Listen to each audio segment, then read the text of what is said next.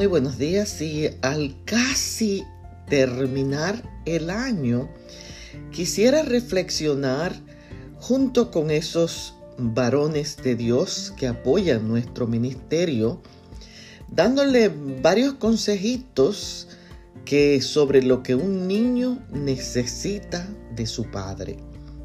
Lo primero que necesita es un modelo de masculinidad, un héroe a quien admirar un educador de principios y valores, un padre amante, un protector, un padre que lo discipline, pero con amor y lógica, un padre que le enseñe la diferencia entre la libertad y el libertinaje, un padre que lo haga sentirse seguro, protegido, confiado, un padre que le permita actuar con independencia y cometer sus propios errores y que aprenda de esos errores.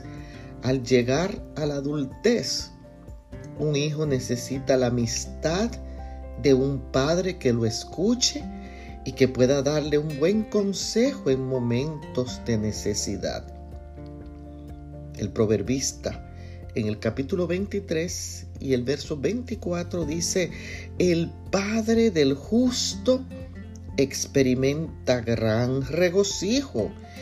Quien tiene un hijo sabio se gozará en él.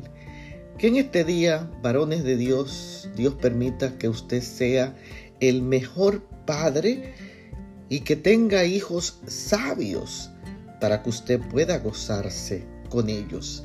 Bendiciones.